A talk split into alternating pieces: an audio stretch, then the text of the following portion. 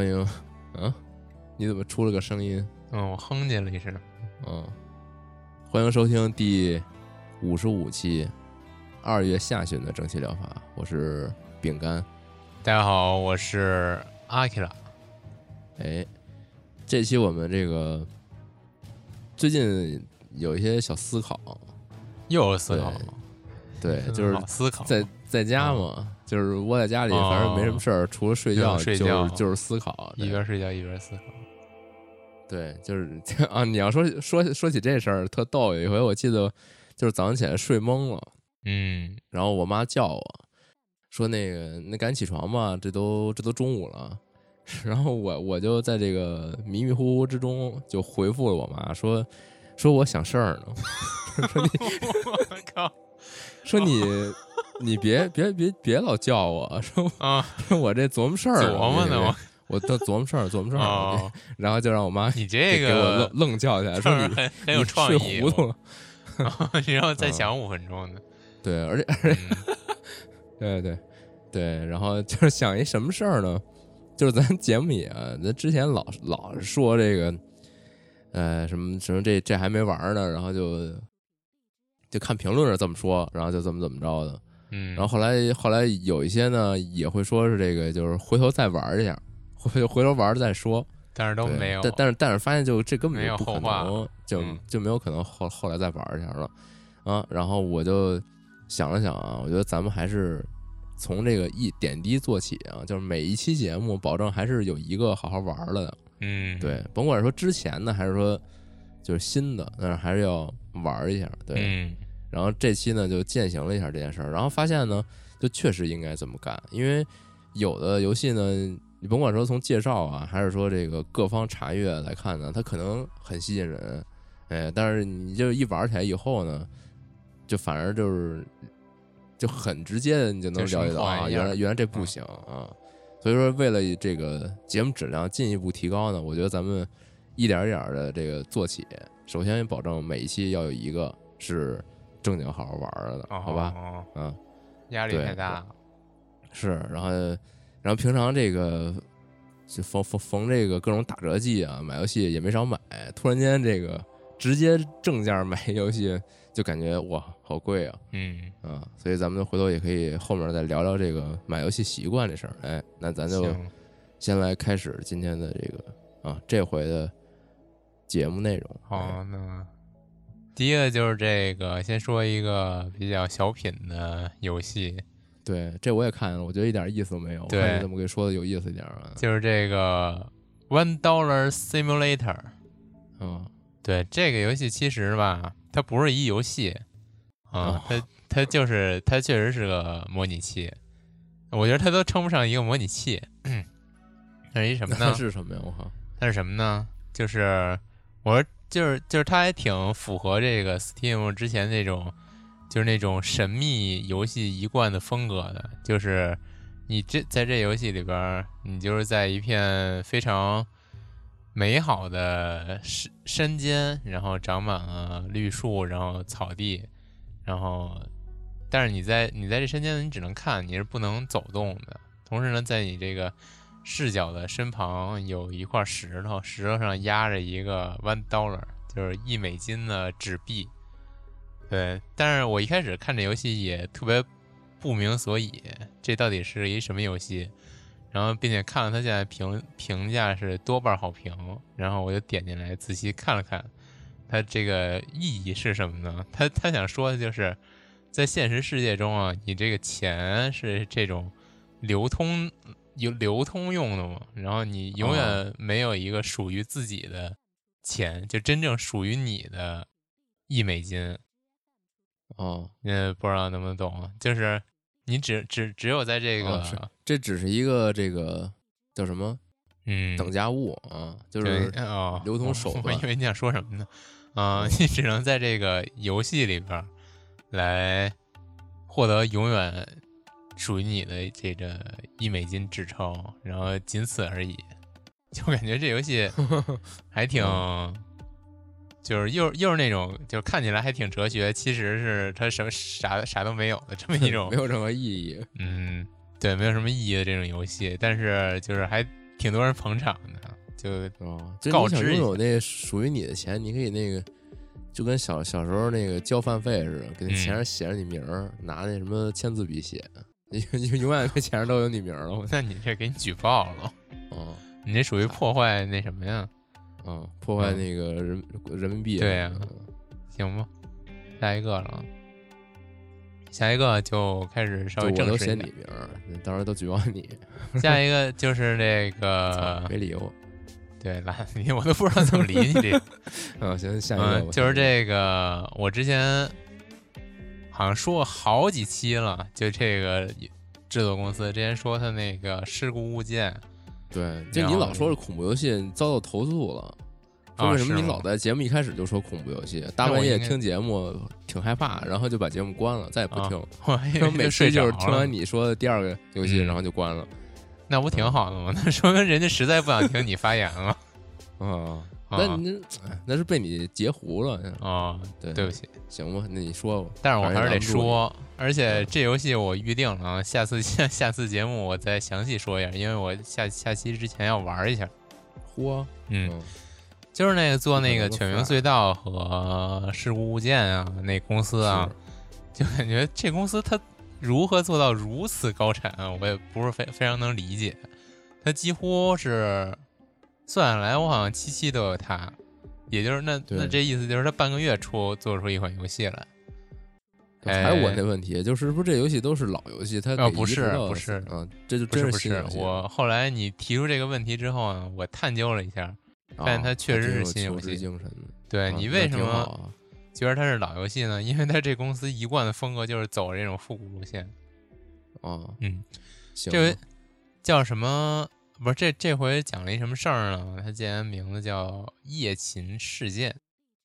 它讲的呢是就是你在便利店打工，你值的是这个夜班儿，就是啊。之前中国不有一个那个搞笑电影是啊，那夜店夜间超市还是叫什么玩意儿？夜店哦。那徐峥演的那个啊，对对对，反正也是这种嘛，没什么关系啊，没什么关系。然后那个是抢劫的，这个是灵异的。哦，嗯，这个呢，他讲一般来说，日本这种便利店值夜班啊，都是两个工作人员一起值。但是呢，嗯，你这在这游戏里边的设定就是，你这个便利店是一个特别特别偏僻的一个小便利店。就是设置在那种人烟稀少的小镇的镇外，嗯嗯，这么一个地儿。然后夜里来的呢，也都是设置小镇的，还得镇外。对对对，那你设置它干什么呀？我操，嗯，那因为就是小镇的人需要买东西嘛。那你设设置在小镇里不行吗？啊，这是他们这边的一个规 矩。一般便利店是要设置在那种国道或者高速旁边的。哦，嗯，还那还是有道理的。对对对。所以说，一般夜里来你这个便利店的呢，都是司机，然后嗯，开车来的。然后它这个游戏分为分为几晚，就是第一晚可能没什么事儿，第二晚怎么怎么样发生一些事儿，来探究这个便利店究竟会发生什么事儿，以及为什么会发生这些事件。相比于它这个这个公司之前做的那些游戏呢，这个算是一个大作。毕竟之前那游戏好像都是说一个小时、半小时、一个小时就能通关的，这个那那那这还能保存吗？之前你这依然不能保存，对不起，这依然没有保存。对，太无情了。他公司是不是就是那技术不会做保存的这功能？也有可 能一直都不 不让保存。对，坚持了这个风格，然后。嗯依然是没有保存，你需要一口气通关，而且这这次这座的通关时间呢，长达据说啊，长达三个小时，嗯，然后并且还有多结局，这个多结局我还是有点感兴趣，因为他们之前做的好像确实都没有都没有多结局。嗯，说一下，嗯，它这画面呢，我觉得就别不再多说了，就是那种。说好听一点啊，就是那种老电影画面。如果你看过那个《午夜凶铃》的话，就很不是《午夜凶铃》那电影的画面，是《午夜凶铃》里边那个你看的那个录音带的，不是不是录像带的那个画面，大家可以就很好理解了。嗯，行，那这游戏都泛黄了，那画面的。对对对，这游戏也就这样了吧。然后我争取下期节目详细就玩完了之后详细说一下。嗯，行吧。嗯，行，那就这样吧。三个小时了，你就不行？这回玩完了直接说一个吗？嗯，算了，没时间。你太你太苛刻了。我已经玩了一个别的了。嗯，行行行。下一个啊，下一个叫这个随风而逝。Story about times，这个游戏你看到了吗？我感觉还挺有名的。啊，这我我看见了，挺火。我我没太 get 到它这个点在哪儿。嗯，我这不等你说完这句呢？你说一半，你我你是想让我打断你似的？对，因为我也不知道该说什么。行行，我我就我就看了一眼，我觉得没啥意思，我就关了。好，好，这是一个国人制作的游戏，其实一般。像这种国人制作游戏，我都是比较关注。为什么呢？因为就是之前也说了，我觉得就国人制作人呢更能勾起大家的共鸣。你先别说这个这个中文不中文这事儿，然后首先呢，国人这个题材啊，然后就是他想表现的事儿啊，我觉得都更贴近咱们中国玩家嘛，所以我就是还是挺关注的。然后这回看到他这个封面，还是一个那种有点精致的像素。它视角怎么说呢？就是整体来说感觉，再加上就是它这个阴暗的打光啊，就是一开始我以为它是一恐怖游戏，因为它特别像之前那个《夜回》。嗯，是。然后后来仔细一看呢，其实不是，是一是一是一什么游戏呢？我给大家读这游戏的介绍吧，先。嗯。时间是我们唯一不能抵抗的东西。有些人和事一旦失去，就永远也找不回来了吧？在钢筋水泥构建的世界中，人们疲惫的奔跑、徘徊、哭泣、大笑，转眼又淹没于茫茫人海。昏暗的环境，孤独前行的人，回头的一瞬间，别忘了我们的来处。就是这么个还挺诗意的介绍，就是。也完全看不懂他他讲了个什么事儿，然后具体来说呢，他是那种，嗯，也是那种交互式解谜吧。就目前看到的玩法是这么，总体是这么个玩法，并且呢，这个分为算是多个地图吧，因为目前来看，你至少能从一个类似于这种，嗯，算是看起来有点像。嗯，中国南方小镇的这么一个地儿呢，然后还能，这是第一个地图，然后还能转到一个类似于那种地下迷宫的这么一个第二个地图，还是挺神奇的，挺神秘的。然后呢，说回到刚才说啊，它这个是一国人游戏，然后它的特点我也说了，就是这种比较能勾起大家共同的记忆。为什么这么说呢？它这它这个背景是这种小镇风光嘛？我感觉这个在里边一些视觉的要素啊非常熟悉。你说像像那种咱们小时候看那种球面电视啊，然后甚至球面电视还在播新闻联播呀，然后还有那种小卖部会卖那种烟酒糖茶的那种特破的小卖部，然后还有。夜市啊，就这种非常怀念的要素吧。同时，最最令我最令我感到怎么感到好奇的呢？就是它这里边的 BGM 用的是《小城故事》和《粉红色回忆》，然后还有一个就是更加那个引人，就是让人怀念的 BGM。我在这儿也先不剧透了。如果你感兴趣，还是欢迎你来玩一玩这游戏。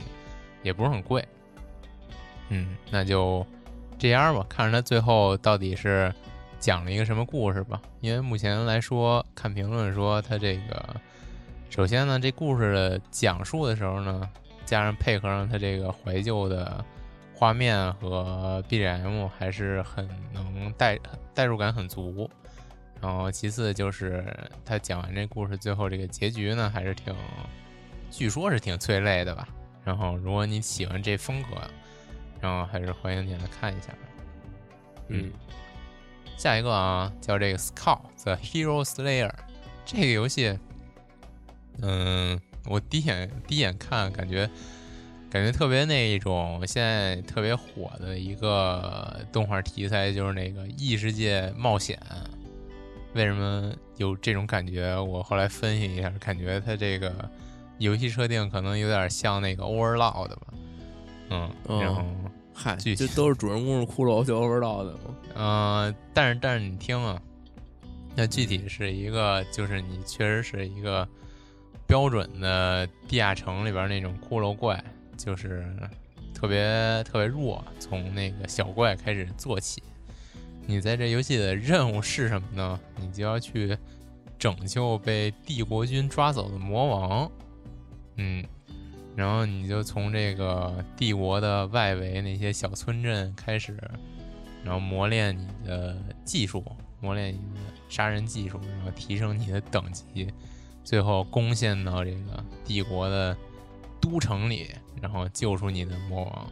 我觉得。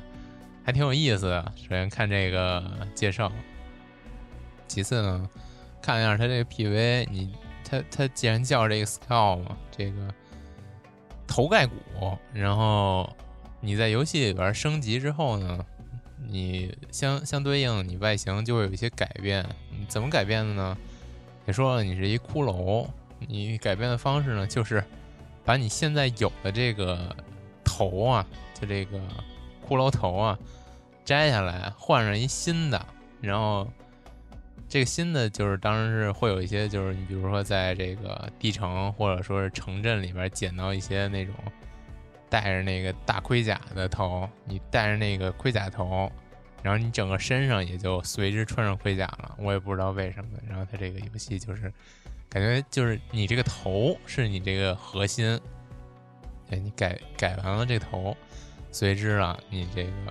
整体的能力都上升了，然后另外一个看着挺有意思的，就是你在这个其实其实这个设定好像其他游戏也会有啊，就是你在这个游戏里边，因为你是一个来自于这个地城的小怪，然后所以你用的这些攻击手段都特别的卑劣，然后或者是非常邪恶，然后比如说什么那个。就是从地底下攻击人家呀，或者说是什么召唤点什么邪恶魔法呀，然后你去打那些呢，打那些因为是帝国的部队和骑士，然后都看着非常的正义，你就要用这些卑劣的手段，然后来残忍的杀死这些很正义的骑士的时候呢，就感觉还挺特别的。反正就是这么游戏吧，然后目前也是特别好评。然后作为一款这种嗯高画质像素的横版动作来说呢，我觉得既然已经特别好评了，它这个动作要素应该是没什么大问题。然后你对这种题材感兴趣呢，也欢迎你来看一看这游戏吧。嗯嗯，就它这游戏的这个设定啊，其实我以前。咱们上学的时候，我曾经做过类似的设定，就是你是一直珍珍藏已久。对，就是说你以前说过呀？对，应该是，就是早年间应该说过，就是，呃，那我在节目里可能没说过。就是你主人公是一个这个骷髅，人家也是骷髅。对，然后，然后你们生活在一个这个，就相当于是这个，就相当于这个生者世界和这个。怪物的世界，它是两个位面，嗯，对。然后有一天的这个，对，然后呃，可能类可能差不多吧。就有一天，这个人贪婪的这个人类啊，就就撕开了这个位面之间的通道，然后就入侵到了，就是都是妖怪的这个位面。对，然后其实这个就你作为骷髅这边，这你们这边其实是非常的那个和谐共处、安居乐业的，特特别没有什么。都不就不是不像是这个传统想象里边那个一些什么阴曹地府、地狱什么都特别混乱，那并不是。对，然后结果是这个邪恶的人类来到你们这儿之后，才把你们这儿搞得特别的民不聊生。对，然后你作为一个非常弱小的存在，就开始拯救你之前的一些邻居啊、之前的一些朋友什么的，然后他们也都是各路奇怪的怪物什么的。对，我靠，你这怎么如此 undertale？对哦，原来是这样。我操，那那早年间没开发游戏可惜了。其实我应该做 Undertale 啊。是，算了，别瞎掰了。下一个，下一个，下一个啊！这个是我之前在节目里说的那个 World of 呃 Horror，嗯，终于上恐怖的世界，恐怖世界。嗯，它这游戏目前是比较尴尬一点，就是没有中文。嗯，对，它甚至没有日文。对，他原本说有日文有英文，现在连日文都还没上。是，这就这就这就很尴尬。我希望就等他上日文之后，我可能再玩一下吧。毕竟它全是这个基于文本来来推进游戏的话，全是英文，我可能有点吃力。嗯，对他不是说这是一跑团吗？嗯，看着是挺像的。行吧，那就先这样吧。毕竟之前也说过，直接就结束了。对，毕竟之前说过嘛。然后就行吧，就之后如果他如果更新那个更新了这个日文或者中文再说吧。嗯，如果你就是英英文你很上手的话，那那也很欢迎你现在赶紧玩了。这毕竟是一个就挺不错的游戏。嗯嗯。嗯，那我这个月推荐的游戏就差不多了，到到此为止了。这个实在是我没找到什么特别特别想说的。然后，既然饼干都提了嘛，就说那个自己推荐的游戏最好玩一玩。然后，那我就玩一下那个上个月推荐的《White Door》白门，就那个锈湖那个工作室做的新游戏。白豆，白豆，对，白豆，嗯。嗯，其实就是确实是玩完了，确实觉得自己在节目里说的有些偏差。之前那个说这个白豆，那其实是我说的，你居然连这个都已经记忆模糊了，看来确实有很大偏差了。哦，白文是你说的，对对对对，接着我说的。哎，行，那就这样吧。嗯，其实有一些偏差，就是主要说之前那个在介绍说介绍他的时候说他跟秀湖没什么关系，但是其实并不是他。他说实话，他还属于锈湖系列的，嗯嗯，因为他这次主角和登场人物还是锈湖的那些人，然后并且呢，他讲的就还是锈湖的事儿，嗯，然后具体是什么事儿呢？嗯，我只能说他跟锈湖有非常非常大的关系，甚至算算是那种番外篇嘛。具体的剧情我也不再说剧情了，我只是想说一下它的这个。嗯，游戏的游玩方式也是它一些有趣的设定吧。嗯嗯，首先说一下，它虽说啊，它是更新了这种双视角解谜，就是左边给你整个房间的俯视图，右边给你你所眼前的视角。嗯，用了新的这种解谜方式，但是它内内核呢还是锈湖的那种内核，就是其实还是。解谜的思路很简单，就看你习不习惯锈湖的解谜思路了。就是说，你一旦是一个锈湖老玩家，你很快的就能明白啊这块是怎么回事儿。如果你是一个锈湖新手呢，你就会就是百思不得其解。这这这锈湖确实，嗯，确实是有这种感觉。就是那会儿我不是玩那个他那个 Cube Escape 吗？嗯。的那个手机端的那个锈湖，相当于也是同系列那个游戏。然后其实你玩了两三个以后，嗯，你后边几个就玩的巨流畅，因为它那点套路啊，就是对没什么太大变化。对，就是说我这个我这个就是我我这个果子喂鸟吃，我可以理解。但是我这个线呀，或者说我这个锤子为什么要用到鸟身上？就是我就一开始我压根想不到这块去。然后最后你发现啊，用到这上哦，还能这样，就是这种感觉，嗯，对他特别无厘头的给你来一个呈现结果，但是他还挺有道理，因为是就是他有一套这种锈湖的，这叫什么呀？对，是锈湖的世界观，嗯，对，反正就是你如果玩过，就很容易就可以理解了。你没玩，我觉得上手还是很快的，他这个思维方式。其次呢。我还说一下，它这个属于白门的新的内容，就是上期说也说了啊，你在白门里扮演的是一个失忆症病人，你只能记起当天的事儿，但是其实没这么严重。它你记不起记起当天的事儿，跟这游戏推进并没有什么太大关系。你在这个白色房间里边呢，所需要干的就是每天按照他给你的日程表行动。比如说吃早餐呀，吃完早餐排泄呀，排泄完了梳洗啊，然后梳洗完了可能就是叫医护人员来给你做个小测验呀。然后说到这个小测验呢，我觉得还是值得多说一句的。刚才也说你是一个作为失忆症的病人，他这个测验呢，针对的就是你这个失忆症。然后他这个测验测验，反正做的我呀，觉得我是真的得了失忆症了。然后就 是为什么呢？他他这个测验内容，比如说是，就是第一天的内容很很简单啊，你需要就是。在测验开始之前呢，你肯定已经先在房间里探索过了。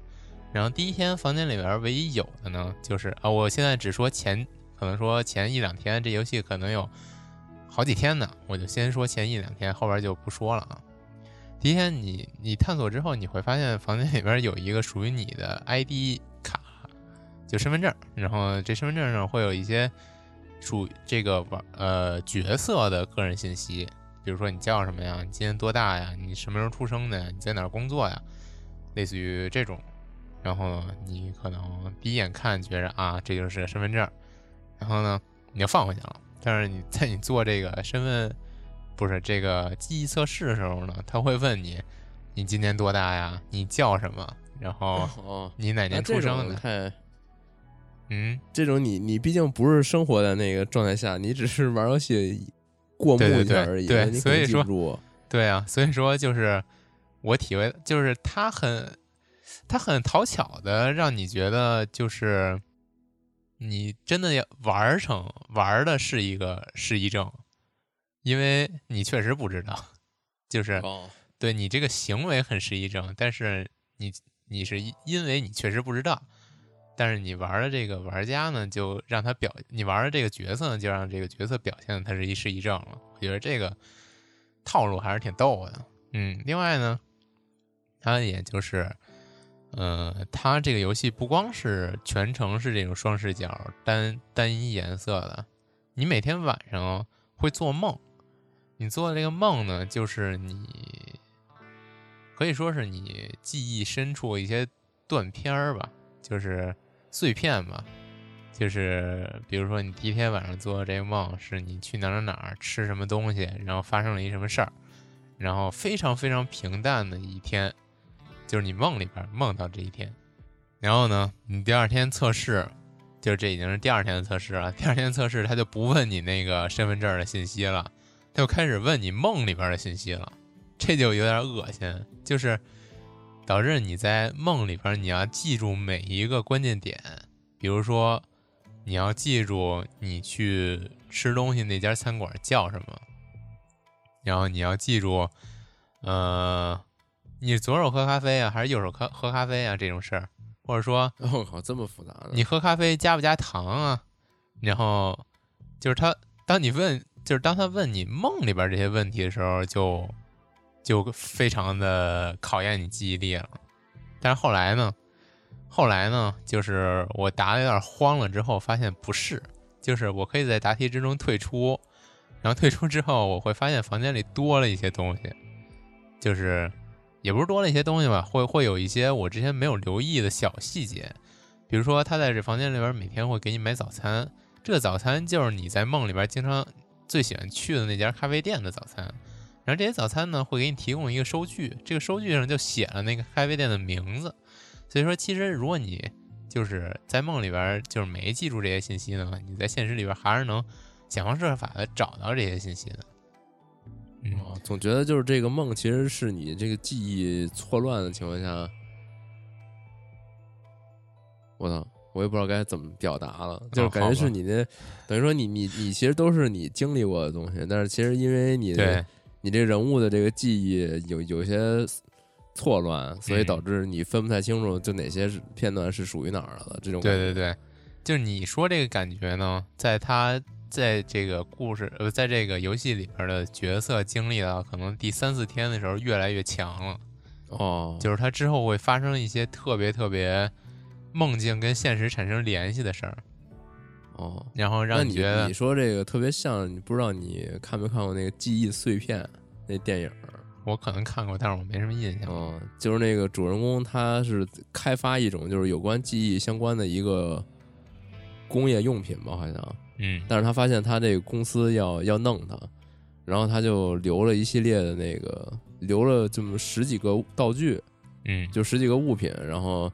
他就受到了这个公司强行给他就是清除了记忆，然后此后的这个时就是这个电影里边此后的时间，他基本就是在靠他给留给自己的这些小东西，嗯，然后来回忆起之前都在做什么。首先，他就把那个自己的巨额资产全都捐献了，嗯，因为他就他知道自己是一个什么样的性格，如果他有这个巨额资产的话，可能他也不会在意，就是他给自己留下的这几个小物件了。对，是，然后他也不能留明确的信息，因为他公司的人要搞他，嗯，然后他就给给自己留的全都是这种片段性的小东西，然后就他就逐步依据这些小东西，然后最后回想起了之前的各种事儿，对，嗯，行，感觉跟这个有点有点像，有点像，嗯嗯嗯，然后其实就是如果就大家玩过锈湖也知道嘛，它这锈湖的游戏一般都是秉着一个。这游戏一开始没啥，就是，然后随着你这个游戏的进程，这些解谜的方式越来越诡异，然后会越来越多的给你揭露这个故事的信息。那这回也是，然后甚至有一天做梦梦醒之后给我吓了一跳，嗯，就是这种感觉，其实还是挺挺心理恐怖。你你你后来做梦梦醒了，给你自己吓一跳？嗯，那倒没有。嗯，反正就是，他这心理恐惧恐惧这块做的依然是挺非常之出色，嗯嗯，呃，反正这游戏差不多也就这样吧。我还是觉得最最让我让我惊喜的就是他对于这个失忆症患者和这个玩家的一个玩法的结合，我觉得做的还是挺不错的。嗯，那我。这个月详细讲的就白文吧，之后我可能再玩玩别的。然后另外这个月我还想再给大家推荐一个动画啊，大家一定要看，就那个在网飞上新上那个《异兽魔都》，哎，斗罗黑斗罗那个太好看了，不是那那那主要是我万万没想到是一个蜥蜴脑袋的那个对对对对对，万万没想到他那个动画能做的。这么好，然后他那个漫画，我之前看看漫画的时候，还想我靠，他这个画风就球姐嘛，球姐这画风，你到时候做成动画，你可不太好还原啊。然后没想到他用这个三 D，算是三 D 结合二 D 手绘的这个这个画风还原的还是挺棒的。然后而且这个分镜啊、剧情啊，都就是丝毫不拖沓。然后特别特别棒，大家一定要去看。没想到没走这个，嗯，日本出品，走了 Netflix 之后啊，他这毕竟是日本 Mad Max 嘛，哦，就是对日本 Mad Max，可以，反正还挺好看的，大家一定要去看。嗯，好，那就这样吧。嗯嗯，变得越来越多元了，开始介绍动画了。嗯，行吧。今天介绍了三十秒动画，可能下一期就介绍一分钟了，该。可以变成一个动画节目，行。然后发现其实咱们并不玩游戏，就还是动画看的比较多。是是，然后那那现在又轮到我了。对，你说你介绍这点游戏，除了这美元模拟 和这个和这个一个国产作品，其他的，对，我说了呀，我这个月真是没找出来啥。嗯嗯，行吧行吧。然后那那个，那现在就轮到我了。我现在还是这个。短讯几则开开头啊，对，第一个是这个围攻哦，Besiege，哎，他上这个正式版了，哦，对，推出了这个正式版，嗯，然后至于他后来又加了点什么呀？说实话，我也不是特别确，不是特别知道了。我记得好像，我记得好像这是还是咱上大学的时候就出这游戏了，对，那时候刚上大学那时候玩的。哎，好像还真是在宿舍里还那个狂弄，然后其实最开始大家也不会玩，就见来见去，永远就是一就是一四个轮子一平底车，上面加装各种奇怪的东西，就是一个对，就像是这种社交媒体上经常看见各种动不动就组一高达出来那种，就没从来就没敢想过的。那些我老是骗自己说他们打帽子了，对，就算是打帽子了，那人家帽子不也是弄出来的吗？不是也是做出来的吗？是是是，人家也没游离于这游戏机制之外啊。确实是，然后。然后现在就是我看了看，它好像又增加了很多新的玩法。先不提它里边可能会多了好多这种组件啊，因为现在看这个造一些什么的天上走飞的飞机啊，还有一些巨大的工程器械，这些东西现在已经造的五花八门了。嗯，对。然后我记得咱那时候就能造，不是就咱玩的那时候，网上就有那种。造直升机啊什么的，对他现在就造的花样更多了。对，然后主要看他现在好像更新这种蒸汽发动机了，就都冒黑烟的什么那种。哦，咱那时候好像没有很多新的这个组件嘛。对，然后除了这个以外，好像现在还可以，就是你还可以做这个关卡。对，你可以自己搭那个，就是你们你要攻击的那个那些小人儿的那个堡垒，你可以搭这个。那不错呀，这是和这个其他人必须得自己过两次才能放上去吗？呃，那我我不太清，那可能吧，类似于那个马里奥制造那种的，就自己做的关卡可以分享给别人，然后你们来挑战，也有可能。嗯，对，然后还有好像还有这个，就玩家做的各种器械对干，哦，PVP，嗯，对，就是你这边走 几个大车，走几个车，对，就这种。反正灵活玩法吧，就都已经给开放给玩家了，非常的自由的。然后里边有好多评论呢，也非常的典型，比如什么中世纪不，这是这是中世纪，就是最终的中。嗯嗯，然后还有什么这个众所周知，人类的科技从中世纪一直退步到今天。那他现在在这里边，你想造什么都行，各种奇奇怪怪的未来主义的一些战舰什么的都能造出来。对。反正就是这么一东西啊，咱也没怎么玩过，咱也就不多说了。对，而且这东西才三十七块钱，居然这评论区还有人说太贵了，我靠！三十七块钱卖给你们这帮神经病，那真是便宜你们了，我看！行，嗯，行，那就下一个啊，下一是这个 Rain World Loyalty，这个边边边缘世界贵族，嗯，大肉友，嗯。这来一个 DLC，这 DLC 好像还是挺大的一个 DLC，嗯，里边加入了就边缘世界原本我估计大家应该都都都知道吧，就是分配那个给这个殖民地里边的各种小人儿分配工作范围，然后你划定一些工作区域，然后他们进行进行一个这个就类似于一个模拟经营那种感觉。对，然后一个以一个二 D 的视角，在这种外星外星的地表上去拓荒，去建立自己的家园，然后抵抗一些外星生物的攻击等等的这些玩法。嗯，对，然后现在加入了这么一个，呃，挺有这个故事性的一个 DLC，就这个贵族皇室，嗯，把一个这种很有这个中世纪的感觉的一个元素加到这个外星生存游戏里边。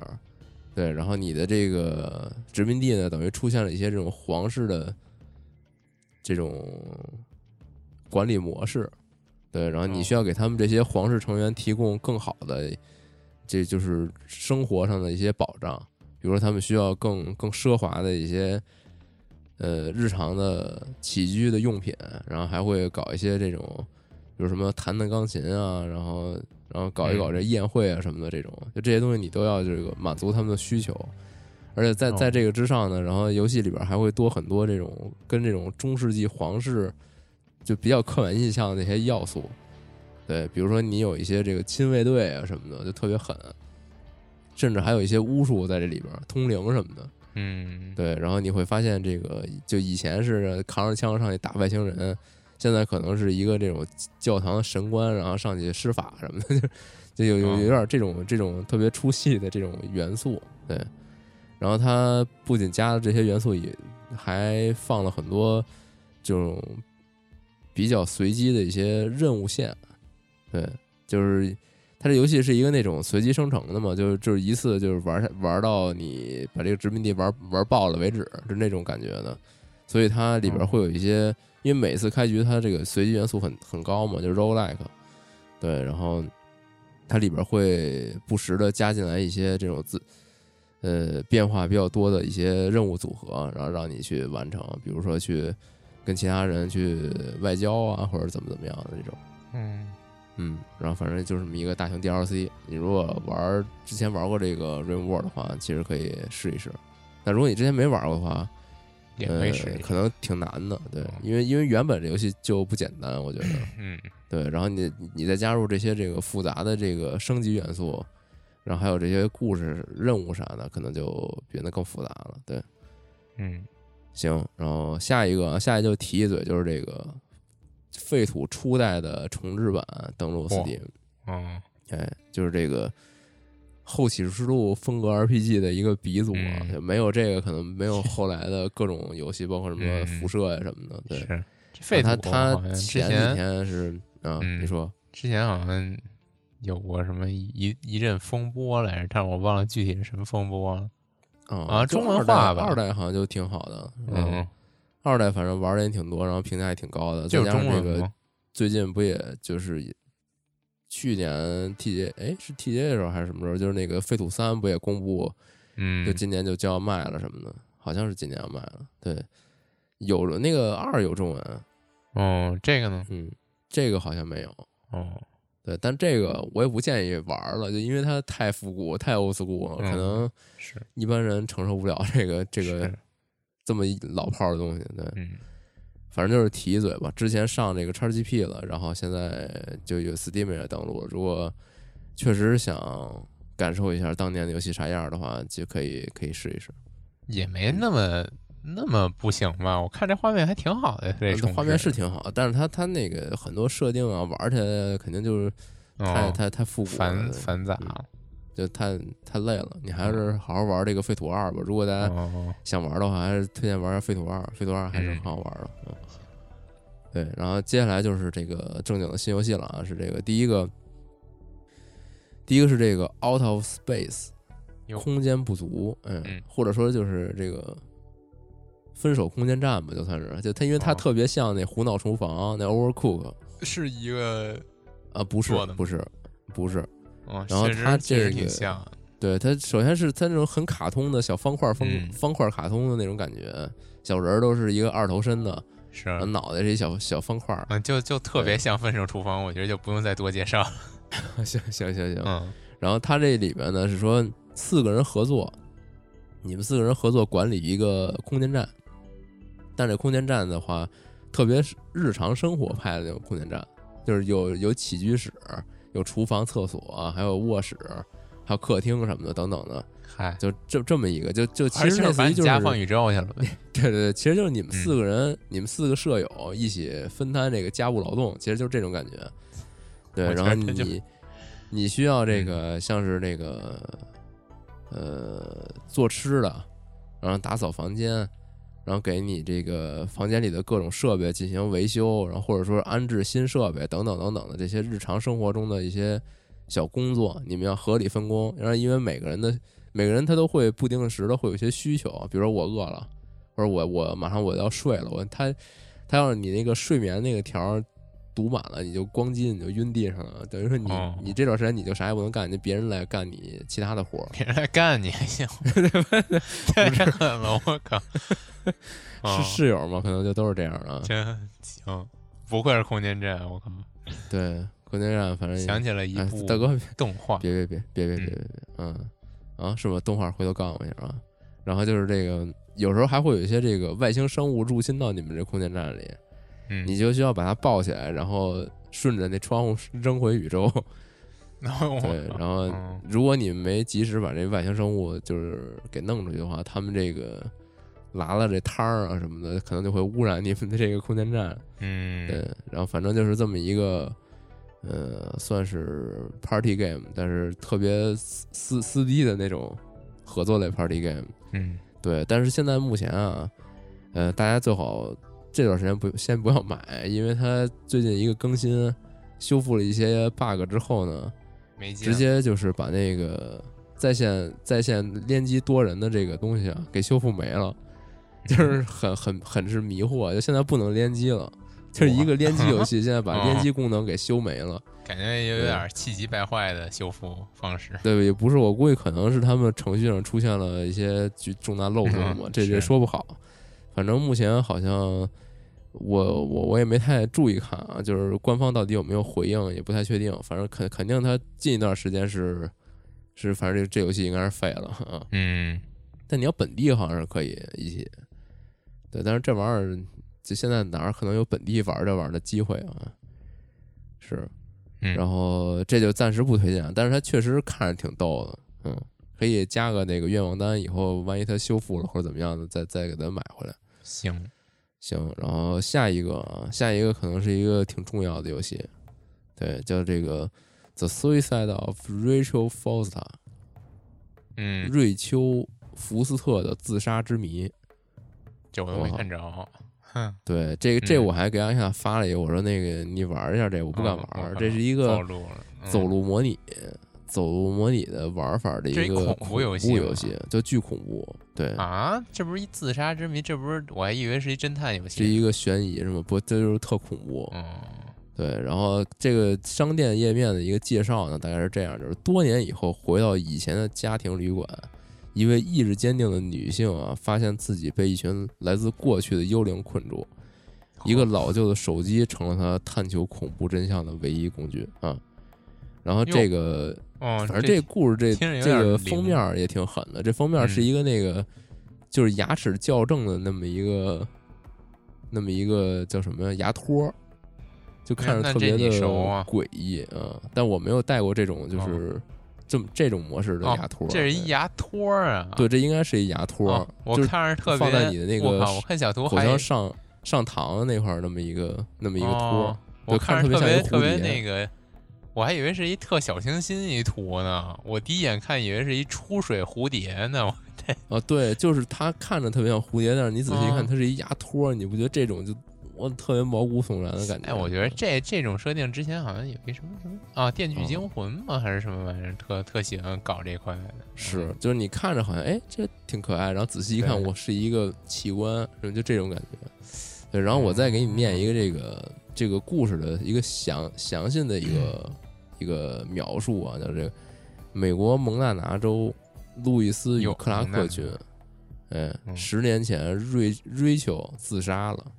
还是青少年的妮可，就这个女主角就是妮可，与她母亲离开了自家经营的家庭旅店，因为这个与妮可年纪差不多的女孩当时怀有身孕，就是妮可的父亲伦纳德的血脉，哎，有这么一个相当于是少年，那叫什么呀？儿童猥亵事件可以说是，嗯，如今妮可的父母均已过世。父亲的呃，母亲的遗愿就是卖掉旅店，对 Rachel 的家人做出一点补偿。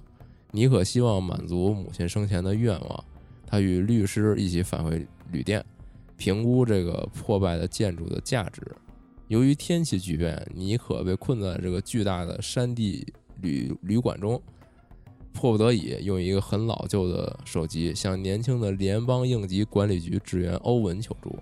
在欧文的帮助下，尼可开始探查一个秘密。这个秘密远超山谷居民的想象。这是一个关于爱与死亡的故事，异域怀旧，同时糅合进了幽灵呃幽魂元素。哦，真真够难念。嗯，对，就是，反正就是他女主角有一个这个类似于步话机大哥大这种特别老式的这么一手机。对，然后你不觉得这个呢？他就特别像那个，那叫什么守林人啊，看火人。然后他这个你有一画面就挺看火人的嘛。对对，他这个就是挺看火人那个感觉的。一方面，它是它是一个那个画面比较比较细腻柔和的那么一个步行模拟。同时，你这一路上啊，就是你一个人探探索你这个家庭旅家庭旅馆，同时这个刚才说的那个。联邦应急管理局职员欧文还会远远程的给你一些帮助，哎，是还真是，就是就是这个看火人这个路数，对，嗯。然后这游戏呢，就全程他他这个感觉啊，就是我也是我也是受到一篇文章的这个启示，我就明白了这个感觉是什么，就是《闪灵》，就是闪灵是篇文章，老就不是不是，就是就是它这个游戏特别像闪灵这个风格，就是这种看似温馨，然后色调也是种暖色调，这种家庭旅店。我闪灵怎么看似温馨了？不是就正常情况下，你这个旅馆嘛，就是就一开始它还是一个旅店嘛，然后随着它这个故事的推进，你才感觉到我这个。很正常，旅店这种深邃的，然后逐渐暗淡的这种感觉，然后变得很恐怖。然后这个也是有点那种感觉。对，就你一开始你探索这个家庭旅店的时候，你感觉就是到处都是那种昏黄的、比较悠然的感觉，惬意。但是随着你这个不断，啊，随着你不断这个遇到一些灵异的这种情况啊，然后所有的事情就变得诡异起来，这种感觉。对，然后现在。就是我看了一下这个评论啊，因为首先我刚刚我说了，我真不敢玩这种这种东西。行，我连恐怖片都不看。我不玩。对，那你回头你回头你玩一这个。玩那夜勤事件。对，但是我看了眼评论啊，虽然我不想玩，但我也不想被剧透。然后有些有些人就是简单说了说，就是说这个这个剧本啊，稍微有点土，就是稍微有点老套啊。然后包括这个结局呢，也是就是感觉有些老旧，但是。但是呢，就是由于你是游戏，就是你是以这个第一人称步行模拟的方式去体验它，所以说给你的这个代入感呢，就还还还可以。对，反正这个游戏就是这么一个情况，也也算是这半个月就是评价比较多、关注比较多的一个作品。嗯，行，这我真是真是不敢玩。你如果你说玩的话，能不能播一下呢？我觉得这要求对你来说可能太高了，可能可能太高了。嗯，是那行，那我这玩游戏过于有节制。如果如果大家能忍受看一个小时就断的话，我也可以播一下。太牛逼了啊！那那那我接着往下说了啊。再往下说是一个这个，我只能提一句，因为这个我也没太整明白这个怎么玩的。呃，叫这个《Death and Taxes》，死亡与税收。嗯啊，首先就是他，他是一个你扮演死神，你是一个就是那种典型的骷髅头。的那种死神，然后但是你呢，穿一身西服，是一个公司职员，嗯，你就像是一个公务员一样，每天上班，然后给大家填表，然后看你这个人信息，说啊，你可能得死，嘎，往那死那块印一戳，然后你这你这人的命数就被我决定了，嗯，对你，你主要就干这个，然后他的这个画风呢，他是用了这个蓝色、黄色以及黑白和红。就就这么几个颜色来描绘这个游戏画面，除了这个蓝，就是刚才说的几个彩色以外啊，其他的界面基本就是靠灰度来来呈现的这种感觉。对，然后它整个都是一个手绘画风，它这个画面其实还挺好，还挺好看的。嗯，然后呢，你每天这个去判怎么去判断这些这个谁生谁死呢？其实就跟以前那些桌面的那种。像 Paper Please 啊什么的那种游戏差不多，就是你你的这个工作台上面有各种道具，有一些他们的这个记录啊，然后你还可以去查一你你有一手机，你可以查一查当前的一些信息，还有一些媒体大家都在说什么等等的。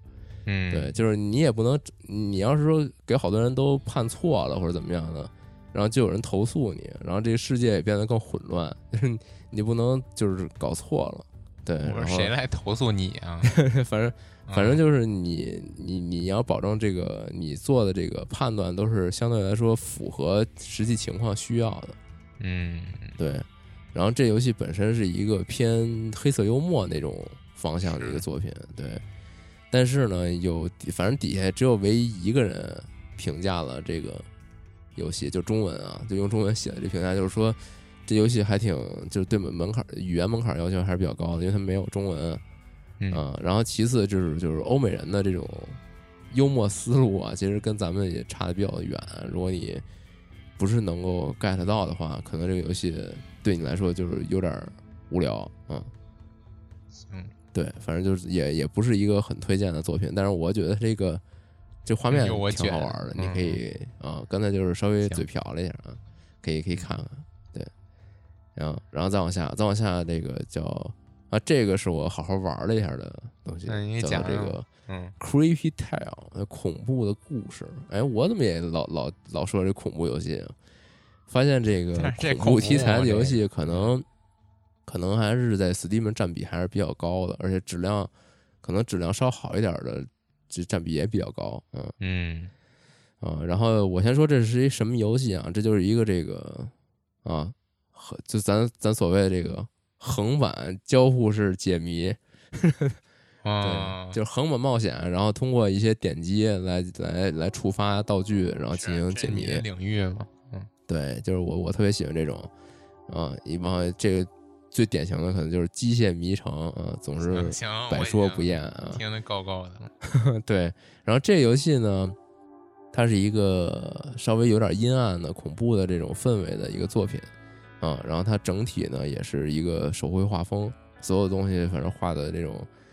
有点那个儿童儿童绘本那种感觉，就画的特别特别的童话，嗯，然后讲了一个什么样的一个故事呢？就是说，哥哥和弟弟啊，就在树林子里采蘑菇，一人挎着一篮子，那儿在那儿拔蘑菇，挺开心。花园墙外，啊啊，是可能。然后那个哥哥呢，看到一个蝴蝶，看到一个护体儿，嗯，然后感觉。好看，逮逮呀的，然后就一路追追到一个小屋子里，然后那个小屋子梆就门就关上了，然后然后发现哥哥不出来呀，然后弟弟就从这个窗户呢往这个小屋子里看，发现两个这个浑身长毛的一个 魔就是魔就是反正这个魔怪啊，嗯嗯，两个这种但也不长得也不是很吓人，就是有点那种童话黑暗童话那种那种怪物对。就是林林精，可能是这种感觉吧。对，妖精，就是丛林妖精嘛，林精啊。我没听明白啊。然后就是把他这个拿一个鸟笼扣在了哥哥的头上，然后哥哥一下就变成那个二傻子了，然后就 目光呆滞，然后就被他们带走了。哦，嗯，然后这个弟弟呢，就是那我得去救他，对，然后这个冒险故事就开始了。然后整个这个过程呢，其实就是。在这个场景里发现一些道具，然后通过这些道具来触发一些机关，然后然后再一一路打开通道，一直拯救哥哥，就这么一个感觉。对，然后里边呢也没有什么太多，因为恐怖在哪儿呢？我听到现在没听出来哪儿恐怖呢。你这那个那林晶长得挺吓人啊，然后你这一路上走走着走着，哦，对，它里边有一个设定，就是说这些这个妖精啊什么的，他们其实。是这个蝴蝶，蝴蝶是他们的这个核心，就只有这蝴蝶附身到他们身上，他们才是，就才会变化成变化成一个就是性情狂暴，然后散发着恐怖气氛的怪物，就不然的话，他们就是一个傀儡，就坐在那儿。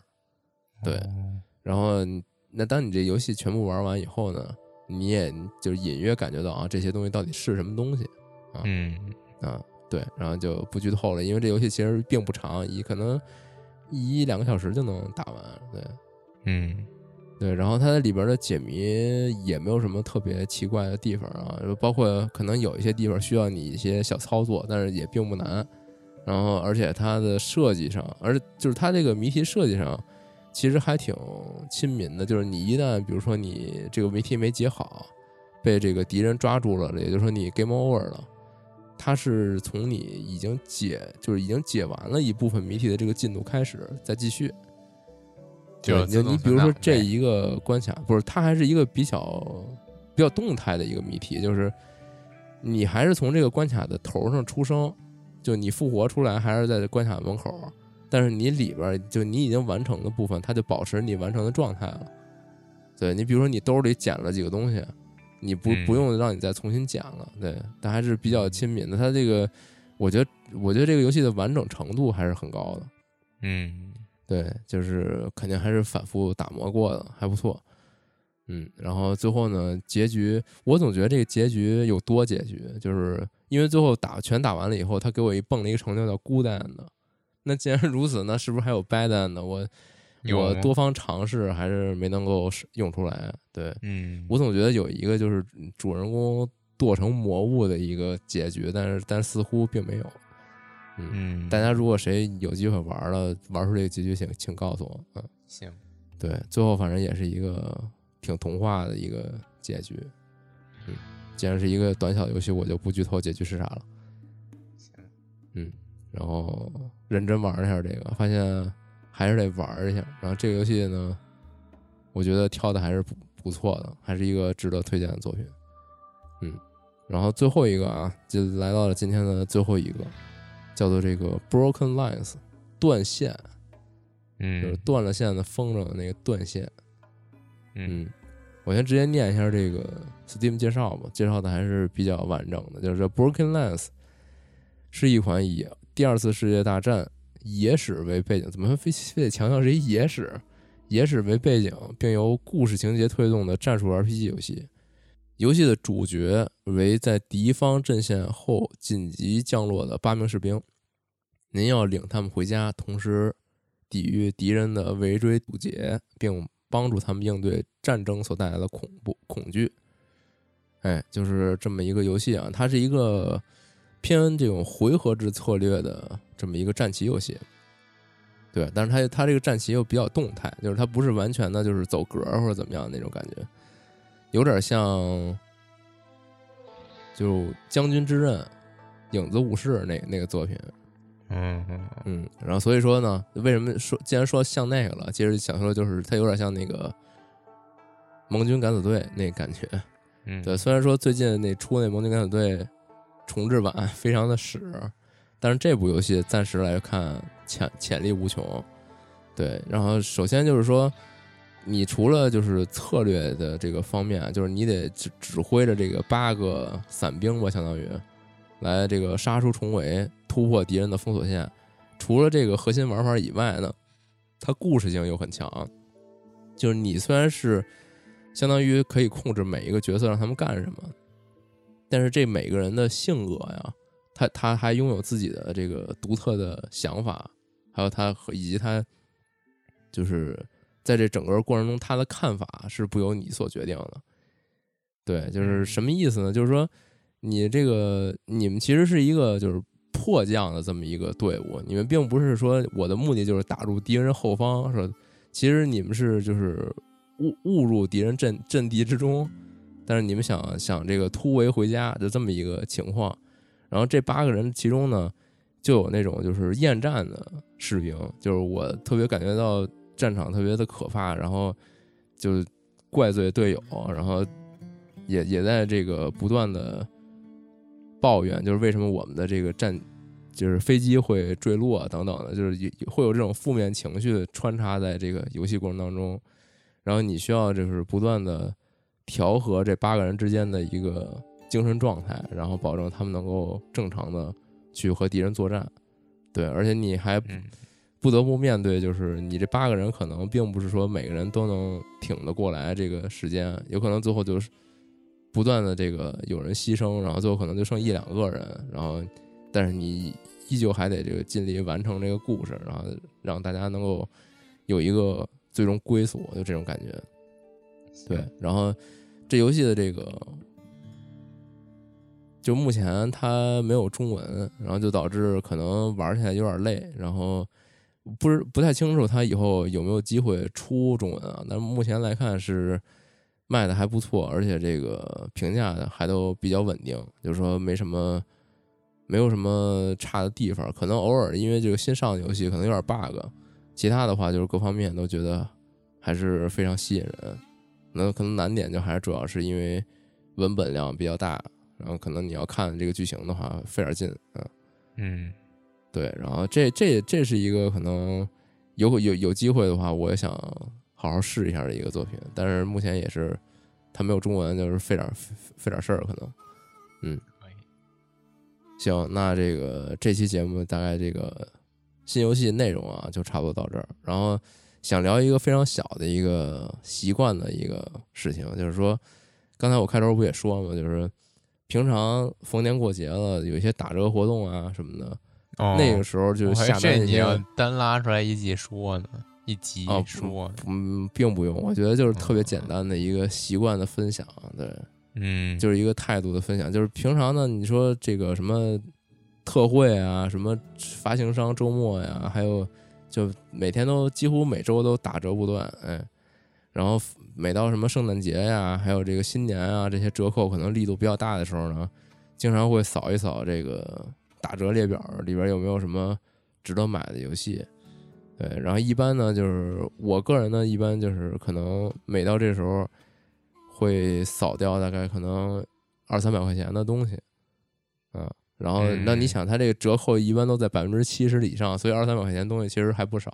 是，对，但是但是呢，就最近咱不也就是实现实行一下这个。好好玩一下再说的这个做事方式嘛，嗯，结果就不得不买一些这个应应季的游戏。那应季游戏那那就没有折扣了，可能就是三十块钱、四十块钱就是它了，嗯，就感觉到这个感觉感觉到非常的割肉一般的痛苦，感觉 非常的贵啊，所以就就想这个问问你啊，嗯。比如说，那个平时买游戏都是一个怎样一个习惯？就是你是会第一时间购入呢，还是也是走一波愿望单？啊，你怎么 一直白嫖啊？对，我玩别人的。就比如你上次说那个机甲战魔是吗？哎，对，不是，其实就是你说这个，就是现在正原价买游戏特别割肉，然后我其实并不太能感受到。嗯，我是。我的买游戏习惯就是，就是如果某款游戏啊，我特想买，我可能等不到它打折，就是我当即就买了，就玩了，就是我可能就是就不想不想等了，就就就也是等不到，我可能有点小孩心理。但是如果有那种，比如说我计较这些了，我半想玩不想玩，就是说，比如说。这游戏我不是非得不是非得玩儿，也就是觉得也也不错，就是想试试这种游戏呢。我一般就会内心有一个声音，就是说要不就等它打折吧。然后但是呢，就是因为它这游戏是我这种是是是我半想玩不想玩的，可能到打折了，我我也忘了。啊，对，就忘了。所以说，对我就是不是很会精打细算，可能有点败家子儿，但是我。确实，在买游戏这个方面上，我其实很少、很少、没有太计较这事。对，很少、很少算这件事儿。就可能我想玩的游戏没那么多，主要是就是平常想玩的，就是特想玩，当即就买了。嗯，是。其实，其实这种习惯，我觉得在游戏上的话，也还算挺好的。就是我也就是刚刚刚你说的这种，就是你又觉得现在。呃，也没必要买，因为可能大家时间也不是很多，总是想着这个得空了以后再说。就是这东西也不是说当下就得就得玩它，一般呢就可能会加一个愿望单，哎，然后呢他就进入了一个就永远不会再去回顾的一个列表，就是这个愿望单是这样。就之前啊，就是刚做节目的那个头一年的时候。我可能还就是逢这个打折呀，我都会去看一看这愿望单。然后后来就是看了两三次以后，发现其实每次打折，我的愿望单里那些游戏它都打了，但我并我并不想买它们。后来我就放弃这件事儿了，就点愿望单，点愿望单可能取代了就是点这个付费买购买的这个快乐。嗯，对，就是我我我这个标记它 就可以了，我没有必要再再买。我放到愿望单里和我放到库里没有区别。嗯，对，反正其实这个愿望单，愿望单呢，其实有时候我觉得它有一个这么这么一个这个用处，就是给自己的这个好友好友的这个交互里边啊留一个小标签儿。嗯，就你的好友在翻的时候，就哎哎，他也点这个愿望单，他也想要。哎，看来这个。就如果你们之间就是相对来说了解一点啊，你可能说啊，这个他看上了，那说明这可能还行。就我觉得可能有一个这样的一个作用。我完全对。除此以外，就呃，对，因为就我我的一些以前同事啊什么的，嗯，可能他比较喜欢这个老炮儿一些的美式扮演或者什么，他那他那他要如果点的话，那说明这这东西他认可了，那那就说明值得一看，就有一个这么一个判断可能。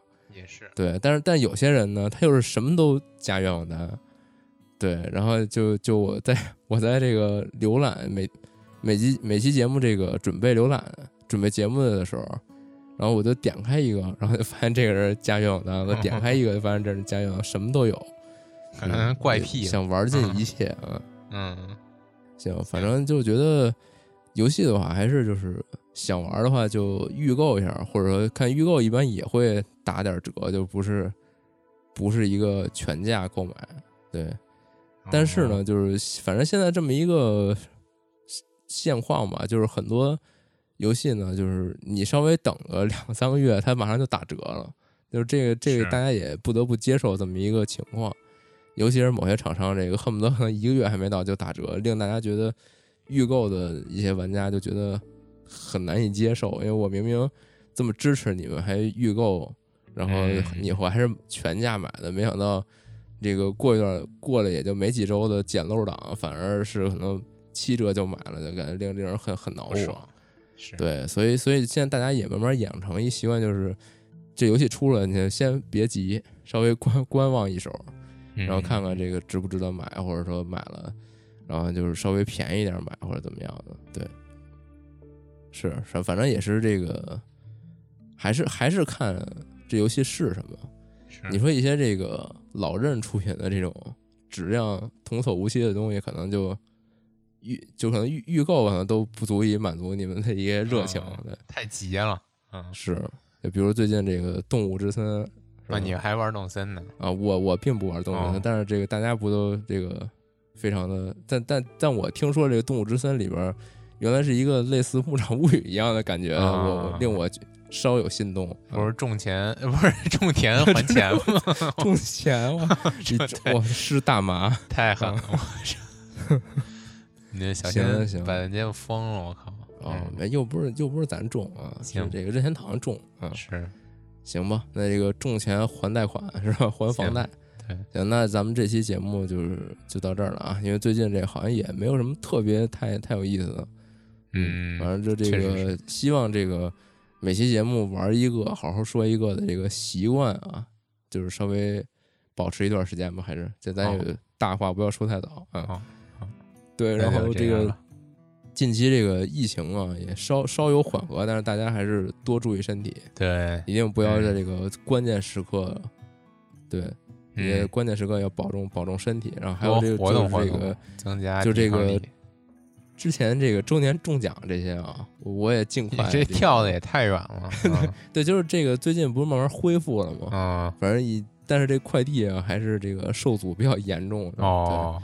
然后就是就是我也就尽可能的这个大家都恢复正常以后尽快发给大家，实在是大家都忘了这事儿，非常啊对，可能是就是一小徽章，可能这事儿就，但是但但那不能，就好不容易中挺挺喜庆一件事儿，不能因为这个就就忘了。行，反正也是非常对不起大家啊，特殊时期也没什么办法。嗯，对，然后大家呢就注意身体，这个下期再见吧，大家拜拜，大家拜拜。